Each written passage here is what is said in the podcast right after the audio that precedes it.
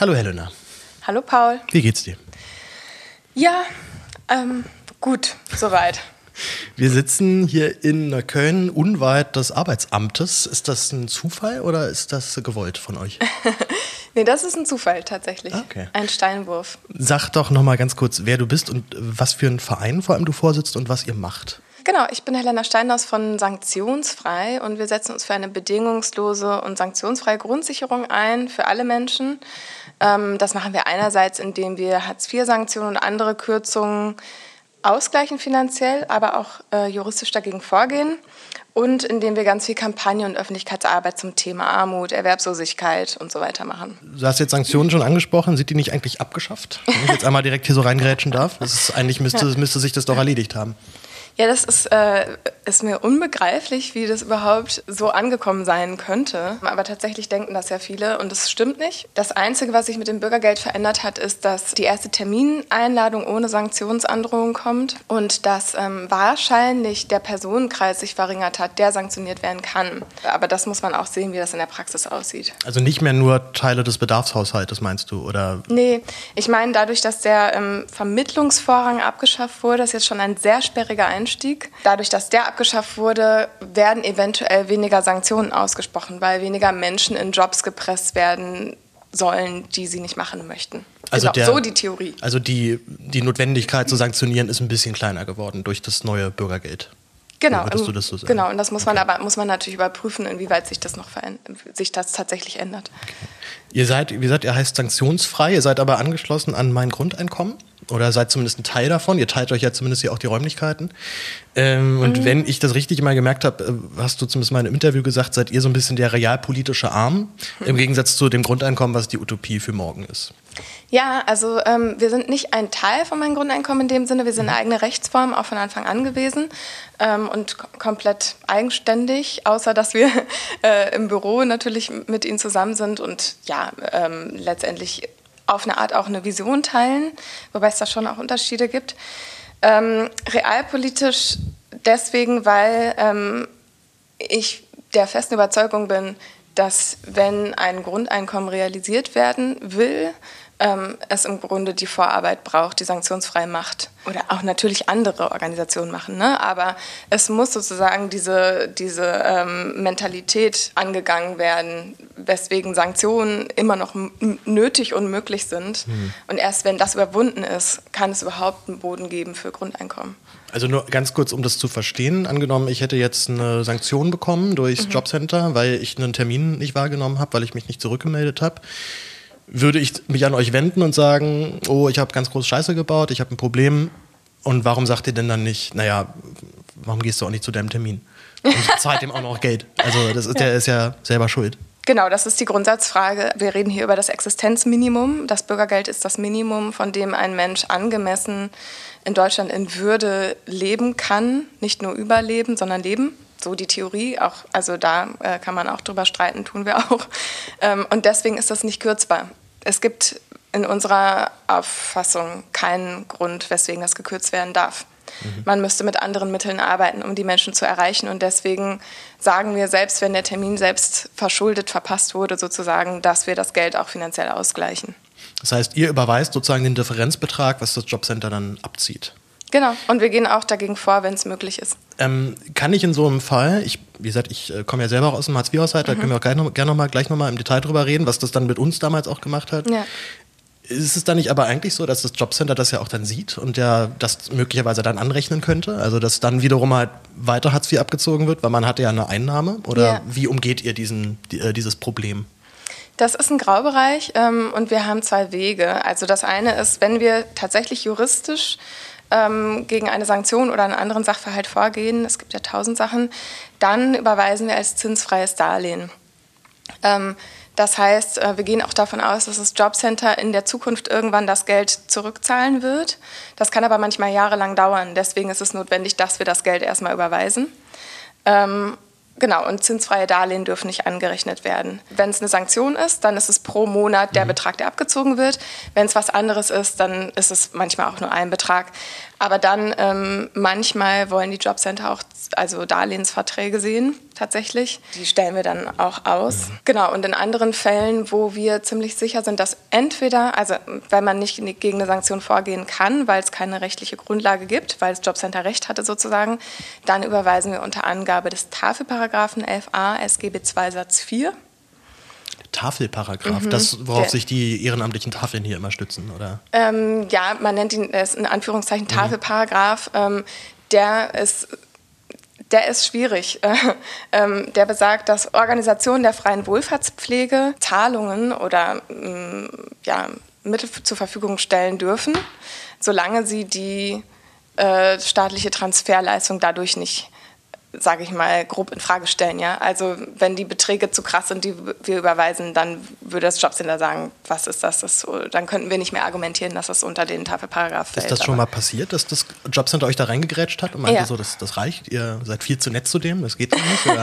ja, ja, also sowohl, sowohl bei Darlehen als auch beim Tafelparagraphen, mhm. ähm, aber nicht oft.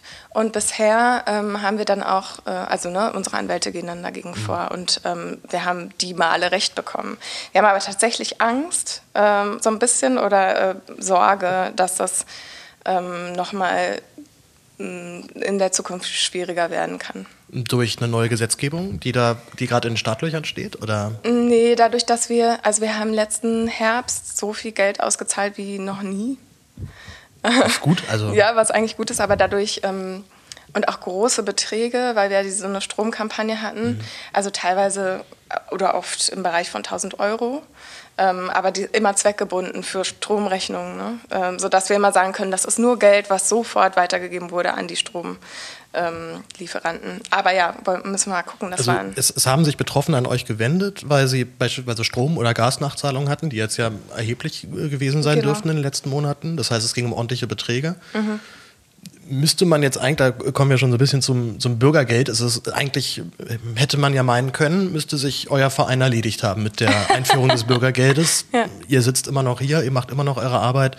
Es scheint nicht sonderlich viel passiert zu sein. Und ich nehme jetzt auch noch Bezug auf eine Studie, die ihr im vergangenen Herbst, glaube ich, veröffentlicht habt, die auch online einsehbar ist. Äh, Empfehlung, kann auf jeden Fall lesen. Ihr habt getestet mit, ich glaube, einer Forschungsgruppe von über 500 Personen, äh, auch einer Testgruppe natürlich nochmal inwieweit sich die Sanktionen überhaupt auswirken oder ob es überhaupt einen positiven Effekt gibt. Mhm.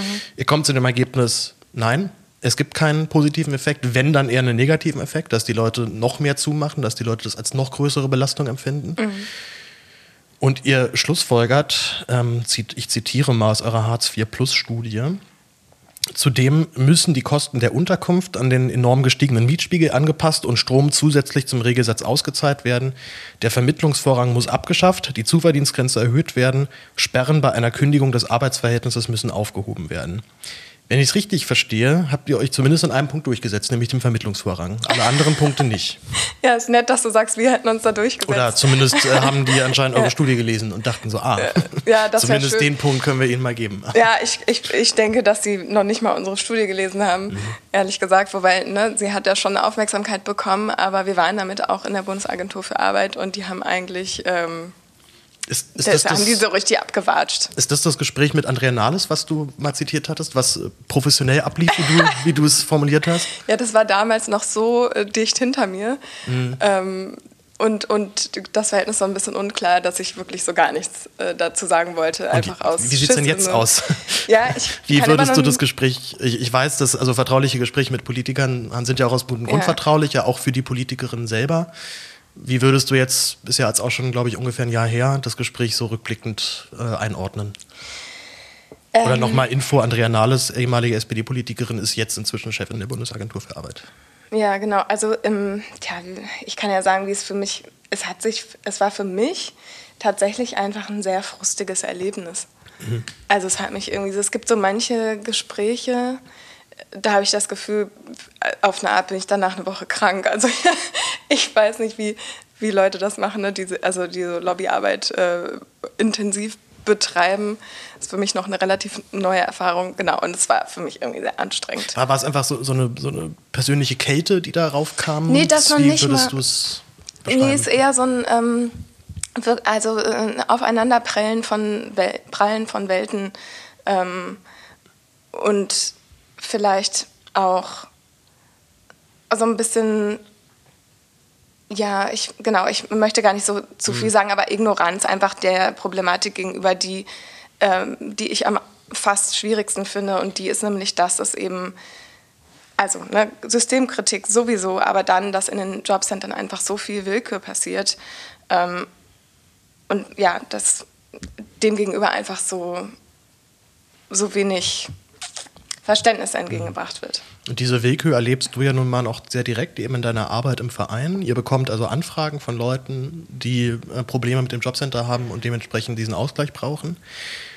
Ähm, du bist ja vor allem dafür bekannt, dass du bei Twitter sehr offen kommunizierst, was da teilweise so für Fälle auf deinem Schreibtisch liegen. Ähm, für mich immer noch sehr eingebrannt hat sich die, äh, die Sachbearbeiterin, die ähm, ein zinsfreies Darlehen auf einen Kühlschrank abgelehnt hat mit der Begründung, man könnte Lebensmittel jetzt ja im Winter auch draußen lagern. In dem Zeitraum hätte man ja genug Gelegenheit, äh, sich das abzusparen. Nun ist das immer, äh, ist es glaube ich eigentlich, also muss man gar nicht groß rumrechnen, wenn man 509 Euro, glaube ich, sind es aktuell jetzt mit dem neuen Bürgergeld. 502. 502, 7 Maximum. Euro. Maximum. Das heißt, es kann auch noch. Woran wird das dann bemessen? Sozusagen am Verbrauch derjenigen Personen? Oder? Nee, ähm, also wenn man eine ein alleinstehende Person ist, bekommt man 502 Euro. Wenn man zu zweit ist, ist es schon weniger. Mhm. Wo, ähm, dann bekommt man die zweite. Genau. Dann wirtschaftet man aus einem Topf. Deswegen kann mhm. man sich auch. Und je mehr Menschen in der Bedarfsgemeinschaft sind, desto weniger ist es pro Kopf letztendlich. Mhm. Okay. Und äh, für Kinder ist es ja zwischen, ich vergesse mal die Zahlen, weil es so lächerlich niedrig ist, irgendwie zwischen 0 und drei, die bekommen so 310 Euro so ungefähr und dann ein bisschen mehr. Ne? Äh, äh. Es sollten ja eigentlich jetzt mit dem Bürgergeld so ein paar von diesen sagen wir, extrem schlimmen Dingen wegfallen. Es sollten eigentlich gar keine Sanktionen mehr geben. Es gibt sie weiterhin, wie ihr ja auch halt, äh, immer wieder feststellt. Ähm, es gab ja so, sag mal, so verschiedene Versionen des Bürgergeldes. Einmal sozusagen den Entwurf, den die SPD immer alleine für sich vorgestellt hatte, der auch schon Sanktionen, Sanktionsmöglichkeiten zumindest noch enthielt, was viel kritisiert wurde. Dann gab es die erste Ressortabstimmung innerhalb des Kabinetts, wo die FDP nochmal äh, rumkrakeelt hat und meinte, das ist viel zu viel, das geht so alles nicht. Dann gab es nochmal den Kompromiss, den man im Bundesrat aushandeln musste, weil die CDU da einfach alles wegblockiert hat. Mhm. Ähm, äh, Ulf Bullmeier von der Lage der Nation hat das eine toxische Staatspraxis genannt, die letztendlich gerade aktuell dafür sorgt, dass eigentlich nichts vorankommt, weil die ähm, regierenden Parteien im Bundesrat dann einfach immer alles wegblockieren und dadurch ja, haben wir einfach diesen extremen Reformstau, den wir aktuell jetzt erleben. Es hätte eine Schonfrist gegeben, es hätte eine Vertrauenszeit gegeben, fand ich bis jetzt die sinnbildlichste Überschrift Vertrauenszeit abgeschafft. Also nach dem Motto, hier wird nicht vertraut, hier wird direkt, hier wird natürlich direkt gefordert.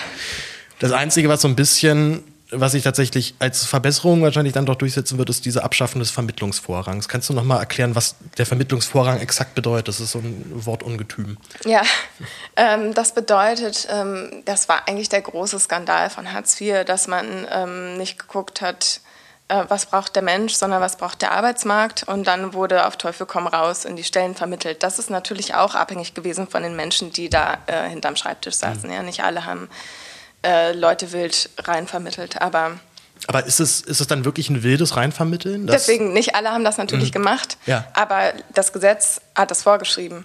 Und deswegen haben sich okay. entweder äh, SachbearbeiterInnen teilweise widersetzt ähm, oder halt so Spielräume so weit wie möglich ausgenutzt oder aber natürlich eben auch einfach so gehandelt, weil ja nicht alle sind eine revolutionäre Zelle, sag ich mal. Ähm, und ähm, genau, also da, da wurde dann, wurden dann auch Ausbildungen unterbrochen oder was auch immer, ja. Also das Wichtigste war mhm. einfach, dass der Arbeitsmarkt bedient wird. Und ähm, ja, ich meine, jetzt könnte man dem Bürgergeld wieder unterstellen, jetzt gibt es irgendwie Fachkräftemängel und was weiß ich. Deswegen muss man das Bürgergeld entsprechend anpassen, damit wieder der Arbeitsmarkt besser mhm. bedient wird. Ähm also siehst du so eine Möglichkeit, dass man den Vermittlungsvorrang vielleicht auf eine andere Art und Weise wieder einführt? Also ähm, man muss eh gucken, was das konkret heißt. Ja? Mhm. Ähm, äh, es ist die große Frage, was zum Beispiel mit Menschen ist, die in Jobs arbeiten, die gebraucht werden, also systemrelevante Jobs. Ja? Also wenn ich jetzt äh, Krankenpflegerin bin oder Erzieherin und ich komme ins Jobcenter, dann sagen die, na, sie werden aber gebraucht, hier ist eine Stelle, können sie sich können sie ans andere Ende der Republik ziehen. Ähm, wenn die dann sagen, ja, ich möchte aber gerne eine andere Ausbildung machen, glaube ich jetzt nicht, dass sie sagen, toll, dann finanzieren wir ihnen das. Dann äh, gilt immer noch der Vorrang, dass sie Ne? Was die auch überhaupt nicht mögen, ist, wenn man so selbstständig einfach schon mal macht. Ne? Also ich, ich habe mal von einem Fall gehört, das war bei ZDF, ähm, ich glaube Frontal 21 hatte das porträtiert, ein Typ, der während der Corona-Zeit arbeitslos geworden ist, weil ich glaube, mhm. er war Koch und hat sich dann selbstständig schon um einen neuen Ausbildungsplatz bemüht, nämlich als Rettungssanitäter, was auch händeringend überall gebraucht ja. wurde und hat halt dann dem Jobcenter vorgeschlagen, dann ich brauche jetzt hier drei Monate Zeit, dann habe ich diese Ausbildung fertig, bitte finanzieren Sie mir das doch. Wurde abgelehnt. Mit der Begründung, naja, es gibt doch hier drei ausgeschriebene Stellen als Koch, warum haben sie sich denn darauf nicht beworben? Da hätten sie doch direkt arbeiten können. Und es waren dann teilweise Stellen, die entweder sehr weit weg waren, wo er über eine Stunde Anfahrt gehabt mhm. hätte, oder dann in Teilzeit, was für ihn auch, oder befristet, also ganz klar nicht für mich geeignet. Mhm. Und dann wurde ihm das verwehrt, weil klar war, er hat einfach schon selbstständig gehandelt, ohne das Jobcenter darüber in Kenntnis zu setzen. Kennst du, so, kennst du ähnlich gelagerte Fälle, wo dieser, dieser Aktionismus direkt, abge, direkt unterbunden wird? Es ist mir so nicht bekannt. Ich würde sagen, auch da ist es wieder so sehr abhängig von dem also ne, Menschen, der da hinterm Schreibtisch sitzt. Ist auch die Frage, war das wirklich die Begründung, dass er selber aktiv war oder dass sie gesagt haben, wichtiger ist, dass er sofort aus dem Bezug rauskommt? Es wurde aus dem Vermittlungsvorrang, äh, wurde mit Vermittlungsvorrang argumentiert tatsächlich. Ja. Also der muss sofort mhm. wieder in, in mhm. das ist so das Ding. Ne, Sozusagen die, also die Alternative, du machst jetzt hier drei Monate irgendwie eine Ausbildung, es kostet alles Geld, aber du hättest doch einfach direkt weiterarbeiten können. Mhm. Also immer halt so ein Denken in ein Jahr Maximum.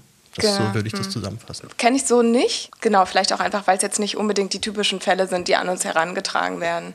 Also was wären denn typische Fälle? Alle möglichen Formen von Ablehnungen, sei es gegen einen Kühlschrank, äh, also ein zinsfreies Darlehen, das abgelehnt wird für einen Kühlschrank oder für Strom oder äh, dass ein Weiterbewilligungsantrag zu lange dauert oder eben nicht oder dass eine Mietkaution nicht übernommen wird äh, oder eben eine Sanktion ausgesprochen wird. Alles so ähm, Fälle, wo dann akut Geld fehlt. Was sind dann die Begründungen jetzt im Fall von zum Beispiel einer Wohnungskaution, die ja einfach gezahlt werden muss? Da kann man sicher, das kann man sich ja nicht aussuchen. Das ist wirklich eine gute Frage, weil den Fall hatten wir gerade heute. Da haben die geschrieben in der Ablehnung, der Umzug sei nicht notwendig gewesen oder irgendwas. Aber sie haben die Wohnung bewilligt. Deswegen, also, ne, weil die auch, ne, fällt unter die Angemessenheitsgrenzen, was ja schon auch wichtig ist und schwierig ist, so eine ja. Wohnung überhaupt zu finden. Wie, wie ähm, hoch liegt die hier? Das wird ja regional, glaube ich, anders gehandhabt. Wie hoch liegt die Angemessenheitsgrenze hier in Berlin für eine Kaltmiete? Ich äh, müsste es nochmal nachgucken, aber es ist bundesweit zwischen 4,50 Euro und 9 Euro. Okay, das sind ja sehr extreme Unterschiede auf jeden Fall. Ja, man kann ja natürlich auch sagen, die existieren ja auch real. Also wenn du jetzt nach München gehst, hast du einfach was ganz anderes als ja weiß in Stendal. Nicht, hier irgendwo, genau. ja. ja ähm, aber jetzt zum Beispiel meine Wohnung kostet ungefähr 650 Euro warm. Hätte ich da noch Chancen? Wie groß dass das die? übernommen wird? Ähm, 64 Quadratmeter. Das ist tatsächlich echt groß, aber ich wohne mhm. auch direkt neben der S-Bahn. Das ähm, senkt ja. den Preis entsprechend. Ja, aber da würden sie dir sagen, es ist zu groß. Okay. Mhm, ich glaube 50 Quadratmeter für eine Person und dann hättest du einen bestimmten Zeitraum, in dem du äh, umziehen kannst ein halbes Jahr maximal, glaube ich. Mhm. Und, ähm, halbes Jahr in Berlin ist auch sportlich. Ja, nicht nur in Berlin, sondern äh, ja, überall. Mhm. Und dann würde ein sogenanntes Kostenabsenkungsverfahren ähm, mhm. stattfinden. Das heißt, die würden dir dann sozusagen den Anteil bezahlen, der angemessen ist, also Quadratmeter und preistechnisch und dementsprechend auch deine Nebenkosten nur noch zum Teil übernehmen, mhm. also die, das Gas und Wasser. Mhm. Okay. Und den Rest müsste ich dann aus dem Regelgesetz dann Genau, und da, da gibt es wirklich sehr, sehr viele Menschen, die das tun. Weil also oft geht es da gar nicht um die Größe der Wohnung, sondern um eben die Euro pro Quadratmeter, die eben nicht in diese Angemessenheitsgrenzen passen. Das ist übrigens wirklich ähm, was, was mich nachhaltig enttäuscht, äh, bezogen auf das Bürgergeld, weil es wurde angekündigt, dass diese Grenzen angepasst werden. Ich habe davon nie wieder was gehört. Ähm, und man kann davon ausgehen, die sind ja wirklich regional sehr unterschiedlich und dass die in ganz vielen Regionen auch gar nicht, wie sagt man das, verfassungsgemäß sind. Mhm. Also genau, das ist ein Riesenproblem, also dass werden, die Wohnkosten für viele nicht übernommen werden. Es werden einfach völlig irrationale äh, Mieten nur noch über, also irrational niedrige Mieten äh, genau. eingefordert, die aber eigentlich in der Realität nicht mehr zu finden sind. Genau, waren schon vor Jahren zu niedrig und jetzt mit den ne, mhm. Jahren wurde es auch nicht großartig angepasst. Es gab vor allem auch den Plan, das hatte ich äh, ja mit doch großem Interesse verfolgt, dass es eben so eine zweijährige Vertrauenszeit ergibt, wo man einfach erstmal Ruhe hat. Und das hätte gerade vor allem jetzt mich so als Freiberufler, glaube ich, noch echt nochmal sehr gekriegt, dass man einfach mhm. sich damit so ein bisschen Zeit erkauft. ähm, wir kommen, ich würde jetzt so ein bisschen dahin gehen, du hast ja selber auch Hartz-IV-Erfahrung. Deine Mutter arbeitet als Erzieherin, mhm. hat allerdings auch eine Zeit lang äh, Hartz IV bekommen. Willst du kurz erzählen, warum, wie das dazu kam und vor allem, wie sie es da wieder, warum sie es vielleicht auch da wieder rausgeschafft hat? Na, sie hat immer, also so, solange ich denken konnte, als Erzieherin gearbeitet, Vollzeit auch und hat aber auch eben drei Kinder gehabt und ich glaube, irgendwann war es halt zu viel. Mhm. So, und dann ähm, hatte sie einen Burnout und hat länger gebraucht. Wieder ne, hat, ähm, wurde dann gekündigt oder wie auch immer das abgelaufen ist. Man darf ja Leute, glaube ich, gar nicht so einfach kündigen, wenn die krank sind. Ich weiß es nicht mehr. Sie war dann auf jeden Fall arbeitslos und auch länger als ein Jahr. Dann hat sie sich wahrscheinlich ein bisschen Zeit gelassen, wieder in, also, zu arbeiten. Hm. Wie alt warst du damals, als, das, als euer Haushalt sozusagen dann ein Hartz-IV-Haushalt wurde? 16 oder 17. Okay. Es war ja schon, ne, ist klar, alleinerziehende Mutter mit drei Kindern, da gibt es nicht viel Geld. Ähm, es war also so, wir waren wirklich kein Luxus gewöhnt und trotzdem war aber der ähm, Unterschied zu Hartz IV schon krass. Mhm. Hast du, hast du so ein konkretes Beispiel, woran du das festmachst? Was ich eine Sache, auf die du dann verzichten lernen musstest oder was deine Mutter dir dann schon beibringen musste, dass das jetzt erstmal nicht mehr drin ist? Ähm, der Kühlschrank war leer. Es gab einfach ich weiß das gar nicht immer so, wie man das ausdrückt, ohne dass es so hyperdramatisch klingt oder für meine Mutter blöd. Ne? Ja, Aber mh. Hm. es gab einfach nicht genug zu essen. So, ganz einfach. Das War ist schon, alle. Das ist mit Luxus noch sehr nett umschrieben, würde ich sagen. Genau. Also, ja. Okay. Also weil ich, ich, wie gesagt, ich komme auch aus dem Hartz-IV-Haushalt. Meine Eltern haben aufgestockt, immer auf ihrem klassischen Musikerbetrieb, was nie in irgendeiner Form wirtschaftlich war. Würde sie tatsächlich auch so ein bisschen in diese Kategorie halt zählen der Leute, die das schon eigentlich ganz gut finden, dieses Hartz-IV-System, die das auch gut finden, dass es da Sanktionen gibt und dass man die Leute so ein mhm. bisschen prügelt, weil sie sich da immer so ein bisschen drüberstehend äh, empfunden haben und letztendlich aber sich nie eingestehen wollten, dass halt ihr eigener Traum der Freiberuflichkeit einfach sich so nie erfüllt hat. Und das kann ja an tausend Sachen liegen. Ne? Und ich kann man jetzt auch noch lange über Kulturförderung quatschen, was da alles fehlt und mhm. so weiter. Und dass einfach viele Kultursachen sich einfach nicht rentieren. Also auch die Theater sind ja aus sehr gutem Grund bezuschusst, weil es ansonsten einfach nicht funktioniert oder irrational teuer wird.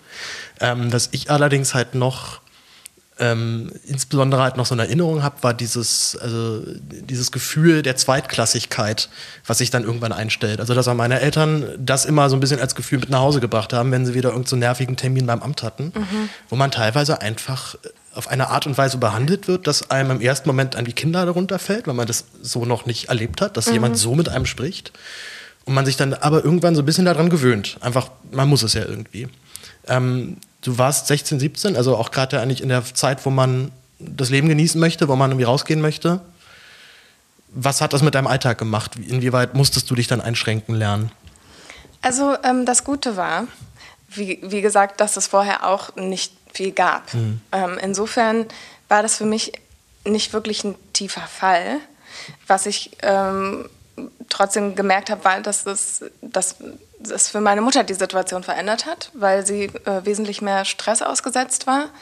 Ähm, die Termine beim Amt waren für sie sehr schwierig und der Papierkram für sie eh immer. Die sind auch mal knackig früh auch, die Termine im Jobcenter. Genau, die, ne? ey, es geht um 7 Uhr. 7.59 Uhr.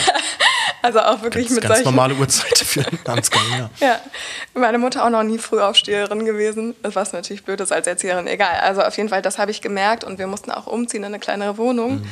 Ähm, das war auch für sie irgendwie wesentlich schwieriger als für mich. Irgendwie, ich habe das nie so als also Status oder so, das war mir nie so wichtig und es war jetzt nicht so, dass wir vorher luxuriös, also toll gewohnt hätten, aber die Wohnung dann war für sie, sie hat sich dafür ein bisschen geschämt. Mhm. Und sowas zu merken, ähm, glaube ich, das hat mich schon beeindruckt irgendwie.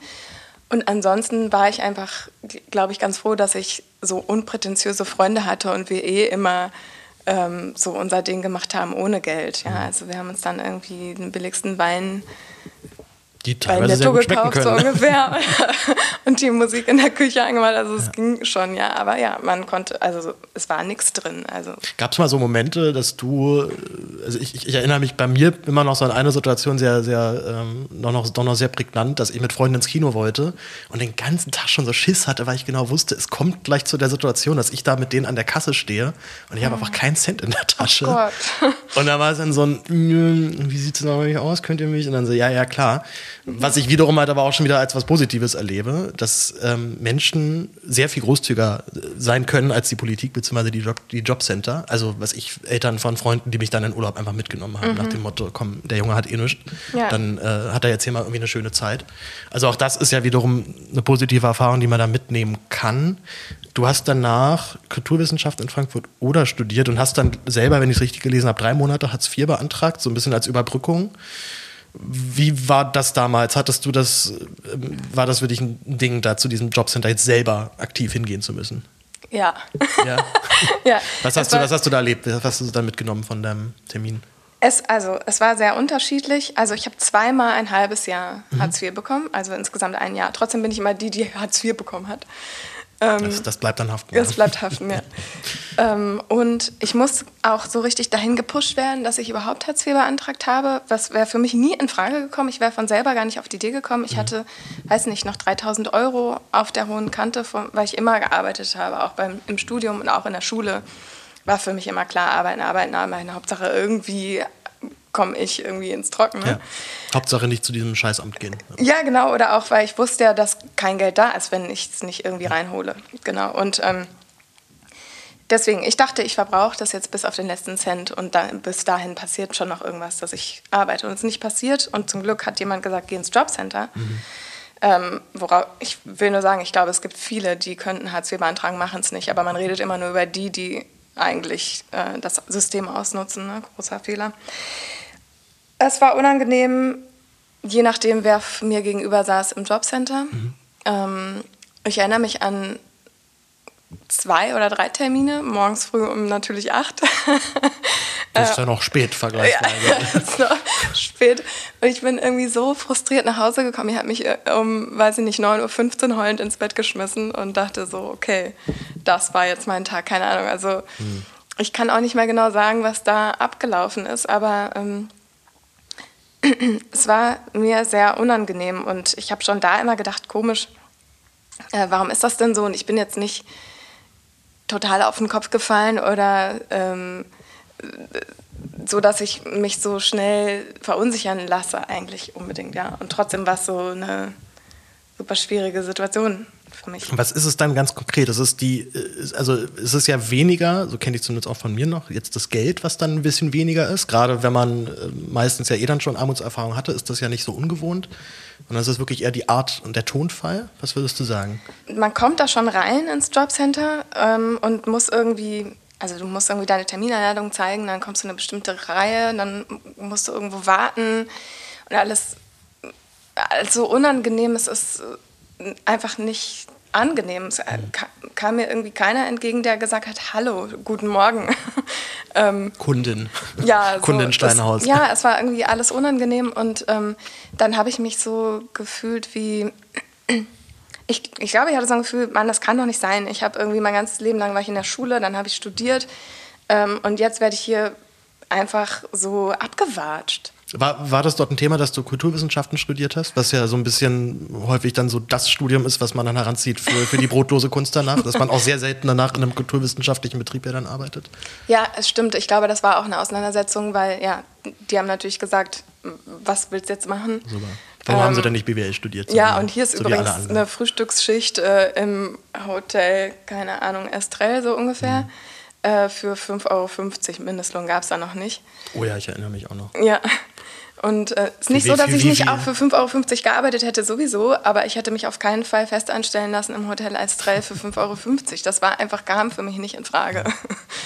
Ich überlege Ähm. auch immer, was ich für was für schlechten Lohn ich schon. Ich glaube, meinen allerersten Job, da wurde ich auch komplett verarscht. Das war Ja, irgendeine klar. Pizzeria und der meinte, ja, ja, kriegst du irgendwie 5 Euro die Stunde und dann halt, War so drei 5 Euro. Tage lang nicht bezahlen, bis dann mein Vater irgendwann dann da an der Tür stand und ach, Entschuldigung, hier. Dann hat er mir noch ganz schnell irgendwie 50 Euro in die Hand gedrückt und jetzt war aber auch gut so nach dem. Motto. Ja, ja. Das war meine erste Arbeitserfahrung.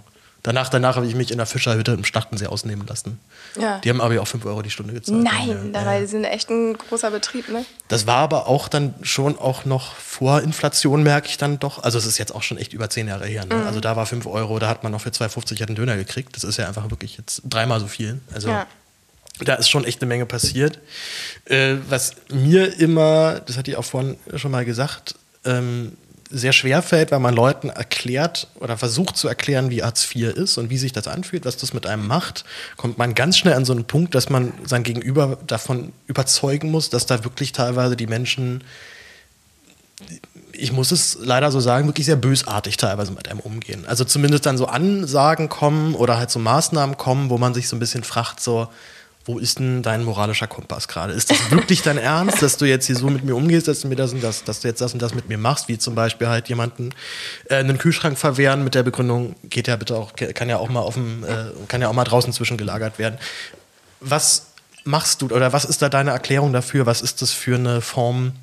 Äh, was ist das für eine Energie, die, da auf einen, die man da erfährt auf einmal? Ich glaube, das ist auch systembedingt. Ne? Also Menschen, die Hartz IV oder Bürgergeld bekommen, wir reden die ganze Zeit von Hartz IV, weil es sich für uns immer noch so anfühlt. Ne? Ich habe das auch einfach genauso laufen lassen. Ja. Ich wollte dich das ja nicht korrigieren. Wir können es auch Hartz V nennen, das wäre ja. lustiger. Oder, oder Bürgerhartz. Bürgerhartz hat sich, glaube ich, bei dir vor allem etabliert inzwischen. Ja, ja ähm, die sind, das sind die Hilfebedürftigen. Ne? Du musst ja deine Hilfebedürftigkeit nachweisen, dass du es nicht also überall wird diese Terminologie verwendet und so ähm, reden dann ja auch die Menschen hinterm Schreibtisch irgendwie mit dir oder gehen die mit dir um als Hilfebedürftiger.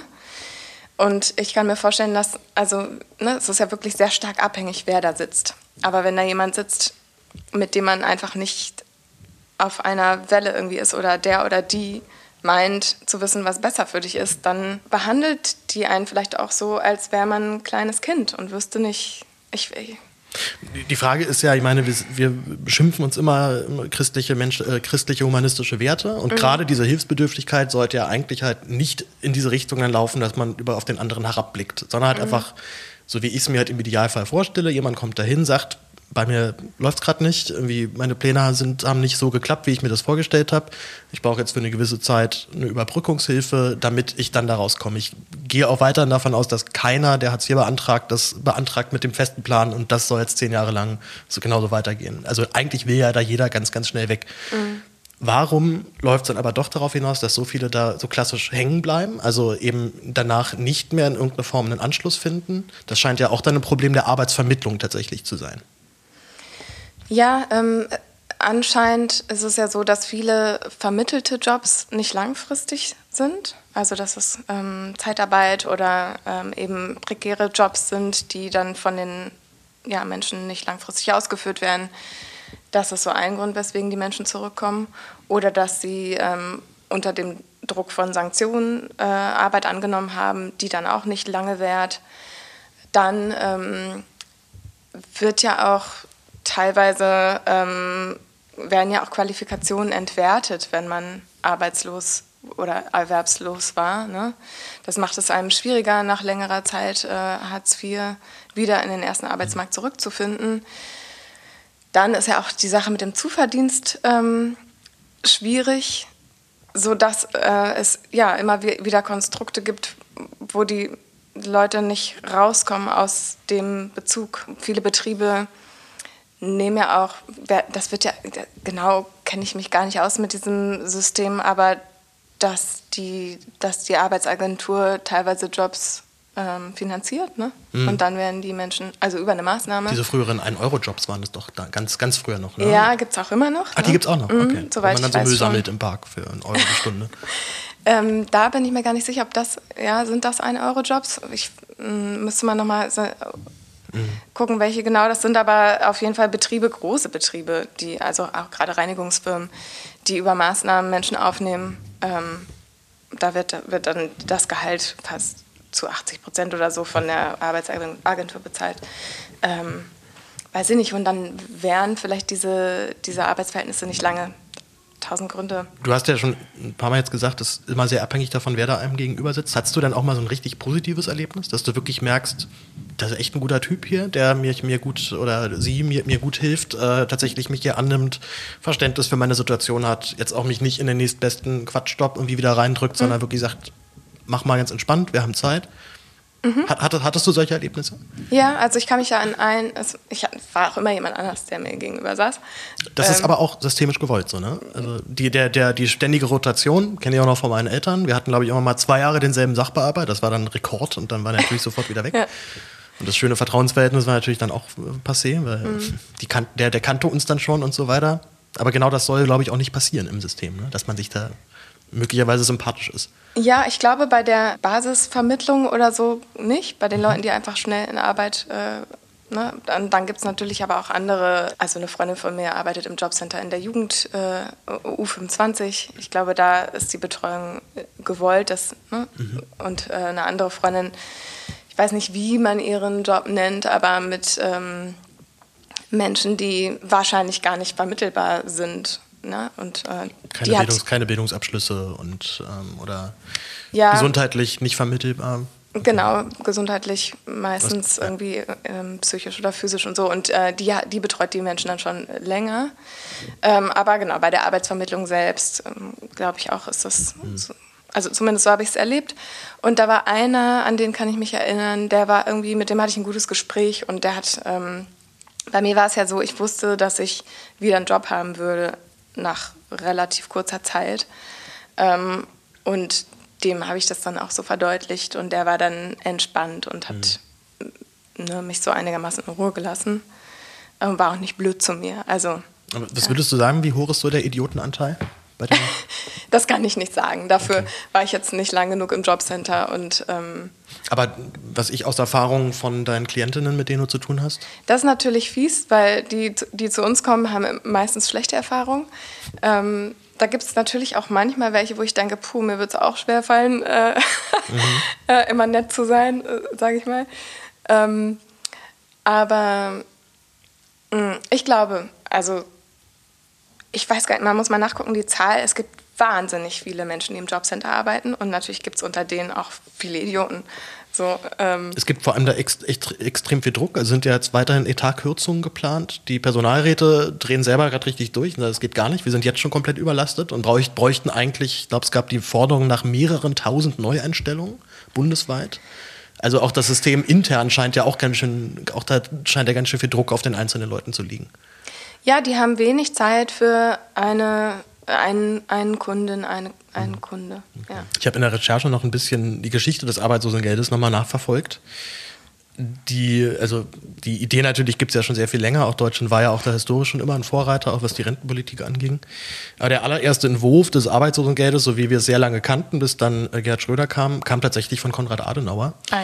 der sich damals äh, auch sehr, sehr viel Stress in seiner eigenen Partei damals eingehandelt hat, dass er halt so ein damals gefühlt irrational hohes Arbeitslosengeld gezahlt hat von bis zu 68 Prozent des früheren Arbeitseinkommens. Also das wurde dann im Laufe der Zeit immer weiter runtergekürzt. Ich glaube immer nur noch so auf knappe 60 Prozent. Wie gesagt, ähm, hat damals auch der CDU tatsächlich die absolute Mehrheit wahrscheinlich beschert. Mhm. Also es kam lagerübergreifend gut an und ich, ähm, also die Wahlforschung natürlich war damals noch nicht so ausgereift, aber ich gehe mal davon aus, dass die damals auch viele SPDler äh, dann überzeugt haben, die dann stattdessen lieber CDU gewählt haben. Also falls äh, Friedrich Merz hier zuhört.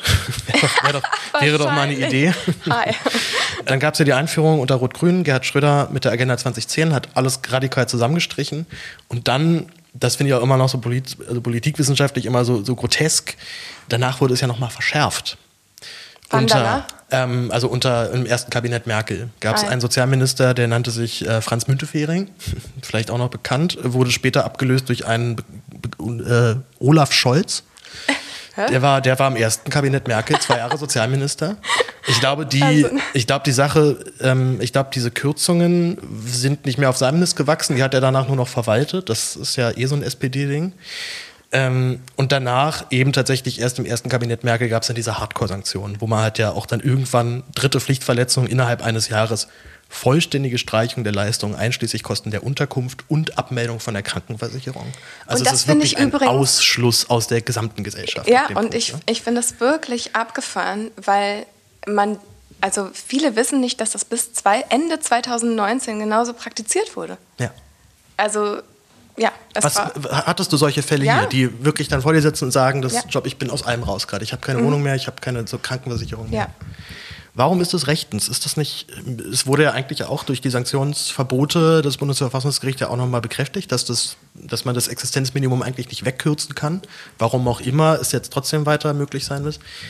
Was, da wären wir wieder bei dieser, ich habe es vorhin so ein bisschen so bösartige Energie genannt. Was genau, also wo genau ist sozusagen der Argumentationspunkt für jemanden zu sagen, der hat sich hier nicht mehr gemeldet, der kommt nicht zu den Terminen du meinst auch selber manchmal, dass äh, du hast ja auch immer wieder gesagt, dass durchaus auch manchmal Leute auch nicht ganz einfach sind, die dann hier vor dir sitzen, wo du auch sagst, es ist nicht, es ist schwer durchaus mit denen zu reden. Aber Ja, was wären denn die Alternativen dazu? Genau, was wären die Alternativen? Also die Argumentation ist ja, dass man die Menschen erreichen möchte, dass man sie motivieren möchte und dass man sie durch Sanktionen in den Arbeitsmarkt integriert. Ähm, und das Bundesverfassungsgericht hat ganz klar gesagt, 100% Sanktionen äh, sind verfassungswidrig, auch 60% Sanktionen, es darf nur noch in Anführungszeichen zu 30% sanktioniert werden. Das ist nach wie vor ein Riesenproblem, weil es die Menschen erpressbar macht.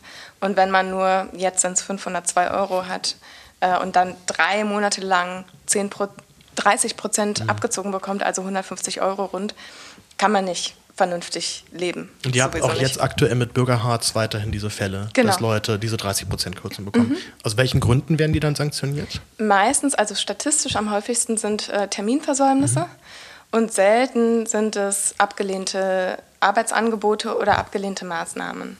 Das sind dann die 30% Sanktionen. Darin unterscheiden sich die beiden. Das sind äh, Paragraph 31 und Paragraph 32 SGB II. Und genau, ähm, ich glaube ungefähr sogar mehr als 70 Prozent der Sanktionen ähm, werden durch verpasste Termine verhängt. Die verpassten Termine, die ja meistens vom Jobcenter vorgegeben werden und halt jetzt nicht in Rücksprache mit dem Klienten, mit der Klientin vereinbart werden. Mhm. Äh, was sind äh, akzeptable Gründe, um so einen Termin äh, sausen zu lassen? Oder zu Ähm, verschieben äh, im Idealfall ja dann? Das Jobcenter ähm, definiert einen, wie, wie nennt er, nennen die das, ähm, weiß ich nicht, wichtigen Grund. Natürlich, wenn man krank ist, aber dann braucht man eine Krankschreibung und teilweise auch eine Wegeunfähigkeitsbescheinigung, muss also am selben Tag dann zum Arzt gehen und sich bescheinigen lassen, dass man den Weg nicht machen kann, was irgendwie Quatsch ist teilweise. Ich glaube, das ist auch schon so der einzige wirkliche Grund. Oder wenn man auf der Arbeit war ähm, und das be bescheinigen kann durch den Arbeitgeber, weil ja viele arbeiten, die Hartz IV bekommen. Knapp die, knapp die Hälfte, glaube ich, ist in arbeitet oder arbeitet in Teilzeit oder ist in einer Maßnahme. ich knapp die ne? Hälfte der erwerbsfähigen Leistungsbeziehenden. Da gibt es ja noch äh, Dauerhaft einen Unterschied. und Das, genau, finde ich aber auch nochmal irgendwie einen wichtigen Punkt. ne? Es gibt äh, erwerbsfähige Leistungsbeziehende, das sind so, weiß ich nicht, drei Millionen oder was. Mhm. Und dann gibt es ja nochmal zwei Millionen Kinder und Jugendliche und Menschen, die eigentlich gar nicht arbeiten können. Die bekommen aber auch alle Hartz IV oder Bürgergeld. Äh, und für alle die definieren wir diese Untergrenze. Ja. Man darf auch nicht einfach mal so äh, das Land verlassen. Ne? Also man darf auch, also noch nicht mal das Bundesland, soweit ich weiß. Also ich weiß noch, dass meine Eltern einmal Ärger gekriegt haben, weil sie im, im Urlaub waren, also äh, äh, im, im Ferienhaus meiner Oma auf dem Land waren und dann halt äh, einen Termin verpasst haben, der halt eingetrudelte und der war dann auch sehr kurzfristig, Mhm. Genau, ich, so für, in, für so nächste Woche, bitte kommen Sie dann um acht vorbei und ähm, dann gab es halt Stress, weil man hätte sich eigentlich davor nochmal ordentlich abmelden müssen beim Amt. Genau, man muss Urlaub beantragen. Was ich krass finde bei deinen Eltern, weil die ja ähm, Aufstocker sind ne? oder waren. Und ähm, da finde ich es, sage ich mal, nochmal besonders problematisch. Ich kann es bei denen gar nicht so genau sagen, wie es genau ablief, weil sie, ähm, wie gesagt, freiberuflich gearbeitet haben. Ich glaube, dass sie ja diesen Grundbetrag bekommen haben, also ja auch dann meinen Anteil ja auch dann noch mit drin. Äh, und dann, glaube ich, immer diese 10 bis 12 beziehungsweise 20 Prozent behalten, also einbehalten haben. Ich glaube, sie waren also nicht klassische Aufstocker in diesem Sinne. Also Aufstocker sind ja normalerweise Leute, die so wenig verdienen, dass das nochmal nachträglich auf Hartz-IV-Niveau wenigstens aufgestockt wird. Ich glaube, sie hatten sozusagen halt dann einfach immer ein bisschen mehr als Hartz, weil sie halt eben diese 10, 20 Prozent behalten durften, beziehungsweise inzwischen ein ganz, ganz großes Ding. Es dürfen jetzt 30 Prozent behalten werden. Und für mich auch damals immer noch, habe ich äh, in der allerersten Folge im Januar hier mit äh, Olivier David ja auch nochmal erzählt, äh, ich hatte auch mal das Problem, dass ich mein Geld immer dann abgeben durfte. Ja, das finde ich überhaupt das. Also, Das ist, wäre selbst sogar in so einer richtig hardcore-kapitalistischen FDP-Logik ja eigentlich nicht mehr erklärbar. Ne? Also meine, warum sollte ich jetzt als jemand, der einfach nur die Frechheit besessen hat, mich von armen Eltern in diese Welt gebären zu lassen, warum sollte ich nicht das Geld behalten dürfen, was ich mit meiner eigenen Arbeit verdiene? hast du denn nicht schwarz gearbeitet? Also, Natürlich, wir haben ja alle haben Mittel und Wege versucht, das, das am Jobcenter vorbeizuschummeln. Ne? Aber auch schon das ist ja letztendlich eine Form von Illegalität, in die man eigentlich gar nicht rein wollte. Also ich hatte da eigentlich jetzt keine Lust, äh, dann halt die Produktion, also ich, ich habe ja als Schauspieler früher noch gearbeitet, ich habe dann teilweise eben halt dann auch relativ viel Geld dann halt mit zwei, drei Arbeitstagen dann verdient. Ähm, und es gab irgendwann eine, ich glaube sogar von der FDP damals durchgesetzte Regelung, dass eben in den Ferienjobs das Geld behalten werden darf. Und es wird auch, es gab auch keine Obergrenze damals dafür. Und das heißt, wir konnten da relativ easy diese Produktionsfirmen einfach immer bitten, ähm, überweist es doch mal bitte in den Ferien. ach, das war wir wirklich noch während Hartz IV? Weil ich dachte, das wäre jetzt erst fürs Bürgergeld. Das ist jetzt sozusagen wieder mit drin. Okay. Ähm, wenn ich es richtig verstanden habe, darf sozusagen bis 520 alles behalten werden, komplett anrechnungsfrei. Danach wird es eben wieder angerechnet. Und in den Ferienjobs gibt es aber, also in, in, Schulferien gibt es weiterhin diese Ausnahmen, ja. dass es dann auch mal mehr sein kann. Ist ja aber auch voll weltfremd für jemanden ne? äh, wie dich, weil man braucht das Geld sofort. Und es bringt gar nichts, wenn man dann noch drei Monate warten muss auf irgendwelche Schulferien. Also. Es, es, gab vor allem halt mal das Problem, dass eine Produktionszimmer das einfach verbaselt hat. Die ja. haben da einfach sofort überwiesen und dann, ja. super, das, jetzt haben wir wieder das Problem. Und dann habe ich da ja, von den 2000 Euro dann, glaube ich, 1700 wieder zurückgezahlt. Einfach direkt ans Amt. Ne? Ähm, also, wie gesagt, es ist, und da könnte man ja wirklich richtig hardcore kapitalistisch argumentieren und sagen, das ist doch Quatsch. Und dass das jetzt immer noch drin ist, zumindest halt mit diesen ungefähren Ausnahmen. Ich glaube auch, dass wir damals einfach sehr Glück hatten, dass der Dachbearbeiter das er durchgewunken hat nach dem Motto, das passt schon. Ja, das ja, meine also, ich. Also, ne, es so ein menschlicher Faktor ist ja da durchaus immer noch vorherrschend. Ja. Also kann man, kann man zumindest erleben, wenn man äh, wenn man ein bisschen Glück hat. Ähm, wie geht es jetzt weiter? Was würdest du sagen, wie wird sich Bürgergeld weiterentwickeln? Glaubst du, es wird nochmal dort Reformen geben? Hast du das Gefühl, da gibt es irgendeine Form von politischen Druck? Tja, ich glaube, es gerade sehr. Ähm, alle sind froh, dass es durch ist. Ne? Und Dass wenigstens irgendwas rausgekommen ist, so nach dem Motto, oder? Ja, das haben ja auch alle als Erfolg für sich verkauft. Äh, also alle Ampelpartner, äh, sage ich mal. Und ähm, vor den Kameras zumindest. Vor also. den Kameras, genau. Es ist ja auch noch gar nicht vollständig umgesetzt. Also die BA kann es erst zum 1. Juli, viele Änderungen. Und soweit ich weiß, sind schon noch Veränderungen angestrebt. Ähm, ob das da wirklich in die Diskussion geht, geht jetzt nochmal im Sommer, kann man gespannt sein. Ich glaube eigentlich, dass eher die Kindergrundsicherung ähm, jetzt stark verhandelt wird und dass das ähnlich problematisch ablaufen wird für diese Bürgergelddiskussion. Es wird ja jetzt schon eigentlich blockiert. Grad, genau, ne? wird jetzt also schon blockiert und werden jetzt schon die gleichen Klischees rausgeholt. Ähm, und da geht es um dieselbe Gruppe wie im Bürgergeld. Deswegen mhm. bin ich auch, ne, also eigentlich von Anfang an dachte ich, Kindergrundsicherung, ja, ja, mhm. gucken wir mal. Die, die, äh, Sorge, die jetzt medial geäußert wird, ist natürlich, die kaufen sich wieder nur Drogen und mhm. Alkohol davon und so genau. weiter. Und dann kommt nichts bei den Kindern an. Genau, und es gibt ja aber Studien, die genau das Gegenteil belegen. Ja. Also in den USA zum Beispiel, wo Eltern äh, 300 Euro mehr ausgezahlt wurden und eine Kontrollgruppe kein Geld. Und man konnte dann messen, dass mhm. die Kinder sich einfach viel besser entwickelt haben als die, ähm, wo kein Geld ausgezahlt wurde. Weil die Eltern das Geld in die Kinder investiert haben.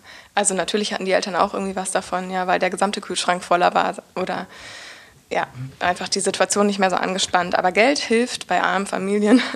Geld, das tatsächlich Cash dort mhm. ankommt mhm. und nicht nur ähm, irgendwie dass die Digitalisierung, äh, also dass es verbessert wird, die, ja. das, die Struktur und so.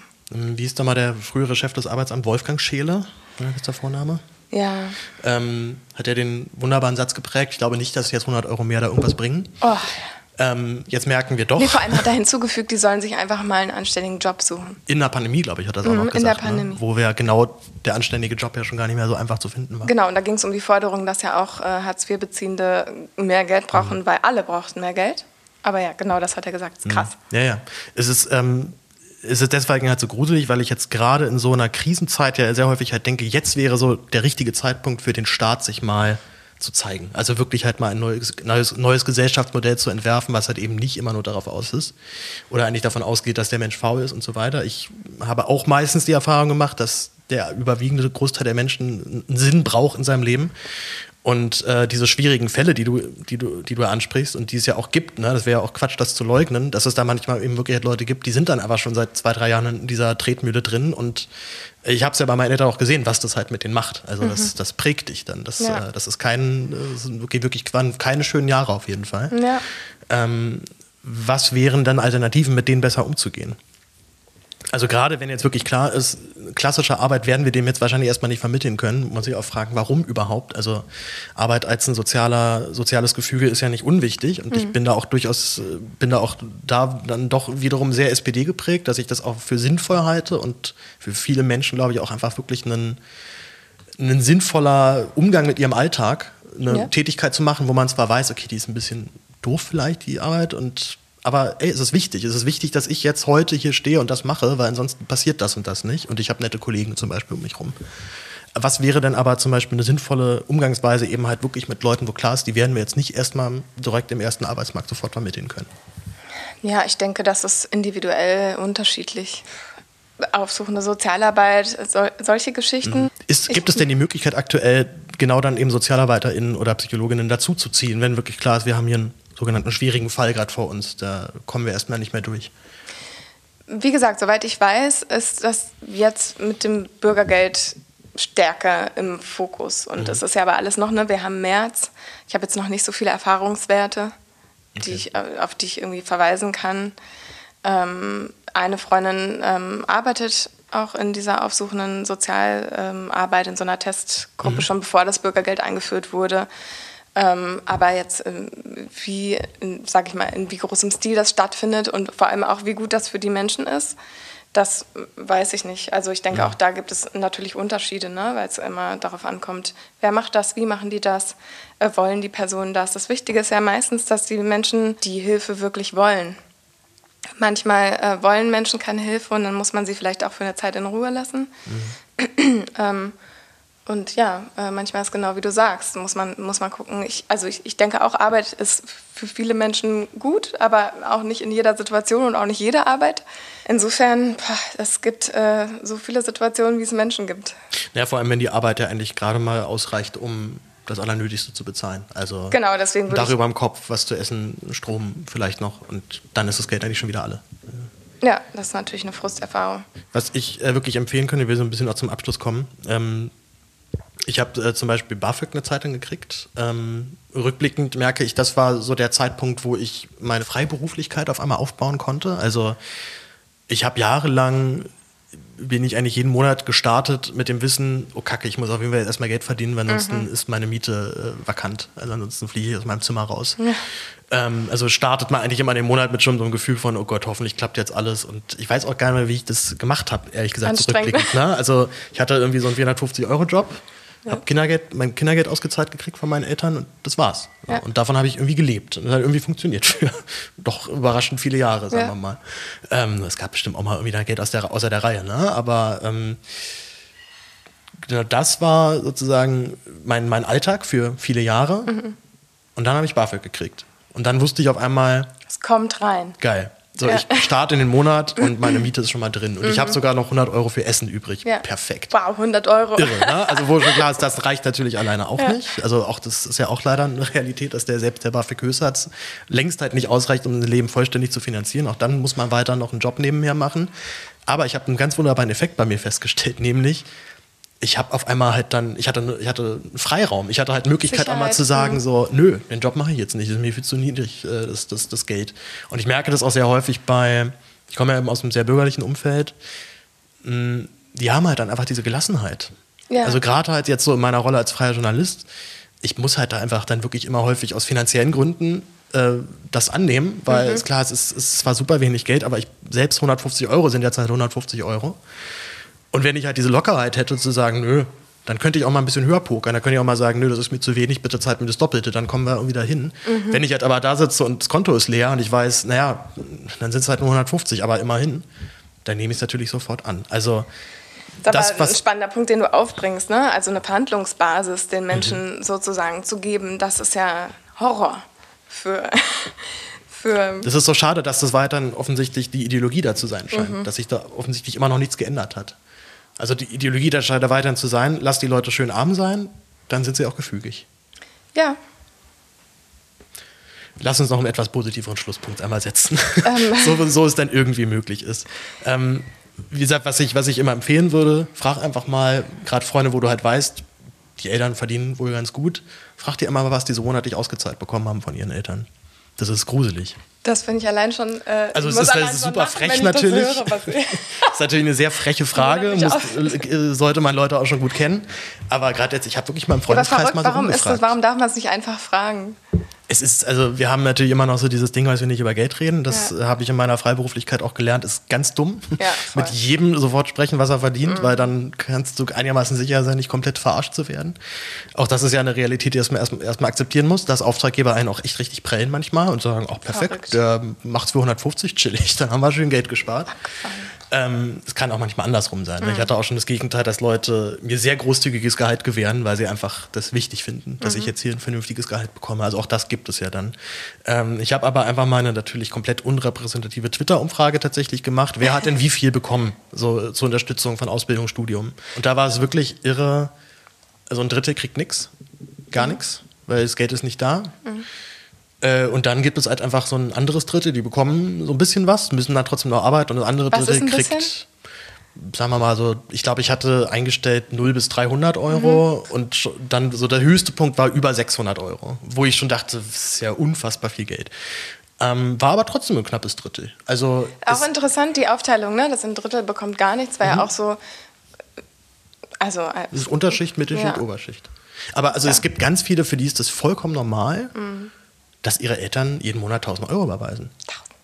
Na, und das, also ich meine, wenn man das jetzt mal gegenrechnet, ne, was da einfach nur an familiären Kapital so durchgereicht wird und was ja auch, ne, ich möchte das über den Leuten, nee, euch gönnt es denen auch alles, ne? Super, ja. Ich kenne auch das Gegenteil, sehr reiche Eltern, die aber super geizig sind ja. und ihren Kindern nichts gönnen, gar mhm. nichts, so, die, die aus dem Haus schmeißen und sagen, du bist jetzt 18, viel Spaß, such dir eine Wohnung, such dir einen Job ist auch nicht schön. Ne? Also Großzügigkeit ist auch nicht automatisch immer da, wenn Leute viel Geld haben.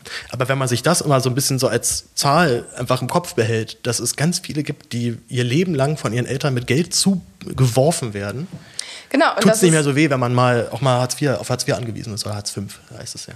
Genau, und das, wie du sagst, geht ja nicht darum, den Menschen das nicht zu gönnen, sondern es geht ja eher darum, dass man sich wünschen würde, dass Menschen, die aus äh, finanziell schwächeren Haushalten kommen, trotzdem diese Gelassenheit erfahren dürften, weil sie wissen, es gibt irgendwie einen Boden unter ihren Füßen. Ja? Und äh, das ist nicht stigmatisiert, sondern das darf man einfach annehmen, weil man ja, ja. ein valides Mitglied der Gesellschaft irgendwie ist und, und es nicht fair ist da merkt man eigentlich auch, wie es eigentlich funktionieren könnte. Ne? Genau. Dass man einfach halt sagt, okay, ein paar haben halt einfach Glück, die haben das schon in der Familie irgendwie gehabt, da ist Kapital da. Und die anderen hatten es halt irgendwie nicht. Und das kann natürlich manchmal auch an schlechter Planung liegen. Ne? Also ich zum Beispiel muss auch mir immer natürlich den Schuh anziehen, dass ich auch nicht sonderlich klug mit Geld umgehe. Also auch sehr häufig dann so diese symbolischen Konsumphasen habe, so, oh, ich habe ein bisschen mehr verdient als üblich jetzt wird erstmal jetzt wird erstmal richtig fett Kaffee getrunken und so weiter und also ähm, krass du gönnst dir einen Kaffee ja ja genau da, also da denkst du schon solche Dinge wow. das ähm, wie gesagt, ich komme ja eben aus diesem bürgerlichen Umfeld und das ist dann auch immer wieder, führt auch immer wieder zu Diskrepanzen, wenn ich halt dann so merke, ja, die haben halt diese locker, diese Ruhe, dieses Wissen, ja, mein Gott, da mache ich heute mal nichts. Ja, passiert ist, ich habe ich hab ja, passt schon irgendwie. Und auch bei ganz vielen bürgerlichen Familien auch so ein, dass man immer so von ausgeht, naja, irgendwo habt ihr doch alle euer Sparkonto wo doch die 10.000 drauf sind, die man ähm, im Notfall dann hat. Und einfach völlig vergessen, dass das für die Hälfte der Menschen überhaupt nicht stimmt. Mhm. Die Hälfte der Menschen hat dieses, Spar dieses Sparkonto irgendwo, die andere nicht. So würde ich. Ja, so würd und vor allem, Erfahrung. naja, die andere Hälfte, oh, nee, vielleicht nicht die Hälfte, aber viele haben dann ja einfach doch nochmal wesentlich mehr. Da hört das kommt nochmal dazu. Da ist das, da ist Sperrkonto mit 10.000 dann noch, dann noch sehr, sehr, äh, noch sehr gnädig. Ja. Wir, äh, ich würde sagen, wir beenden das hier an der Stelle. Wir haben mhm. jetzt auch genau die Stunde voll. Man kann euch unterstützen, soweit ich weiß. Man kann uns unterstützen, man kann aber auch unsere Unterstützung bekommen. Äh, beides über sanktionsfrei.de. Wenn ihr da unterstützen wollt, dann freuen wir uns natürlich sehr. Wenn ihr aber noch ein paar Euro für den Respublika-Podcast übrig habt, freue ich mich natürlich auch. Wie ihr wisst, dieser Podcast entsteht nur durch eure Unterstützung. Er ist sponsoren- und werbefrei. Das möchte ich gerne so belassen. Das heißt, äh, wenn ihr meine Arbeit gut und unterstützenswert findet, dann schaut auch mal vorbei auf www.gaebler.blog. Unter dem Reiter Hören kommt ihr da direkt zu meinem Podcast und äh, findet dort auch alle Infos, wie ihr mich unterstützen könnt. Äh, großen Dank auch nochmal an alle, die trotz Kontowechsels ähm, weiterspenden. Äh, Helena, dir danke ich für deine Zeit. Danke ähm, dir. Dein Twitter-Account, ganz normal Helena Steinhaus? Ähm, Steinhaus Helena at, oder Helena Steinhaus. Steinhaus Helena. Hm sehr empfehlenswert. Du berichtest dort immer quasi live vor Ort äh, über die Grausamkeiten oder die bürokratischen Abgründe des Jobcenters. Ja, aber es ist jetzt nicht voyeuristisch, so möchte ich jetzt nicht erscheinen nee, lassen. Nein, nein, oh Gott, nein, nein. Vielleicht noch die letzte Frage dazu. Hast du manchmal Sorge, dass du es irgendwann nicht mehr kannst? Dass du irgendwann dir diese Geschichten nicht mehr anhören kannst? Dass es dir zu viel wird und es dich zu sehr emotional catcht? Es hat sich ja meine persönliche Situation dahingehend erleichtert, weil ähm, ich Unterstützung habe im Support. Ich habe es bis ähm, September letzten Jahres immer alleine gemacht. Den ganzen Job hier, oder? Also die, den Support. Ja, okay. Ähm, und halt tausend andere Sachen auch noch. Ich bin im Dreieck gesprungen irgendwie. Und jetzt mache ich es nicht mehr alleine, deswegen äh, endlich halte ich es aus. Okay. So, ja, das, okay. ja, die Gefahr besteht in dem Sinne nicht, sondern. Ähm, Steht nicht mehr. Genau, nicht mehr, ja. Das ist gut. Ja. Das heißt, dann können wir uns auch weiter auf deine Arbeit freuen. Ja. Danke nochmal auch an der Stelle, dass du die Zeit hier genommen hast und ich wünsche allen Hörerinnen und Hörern einen schönen Tag. Ciao.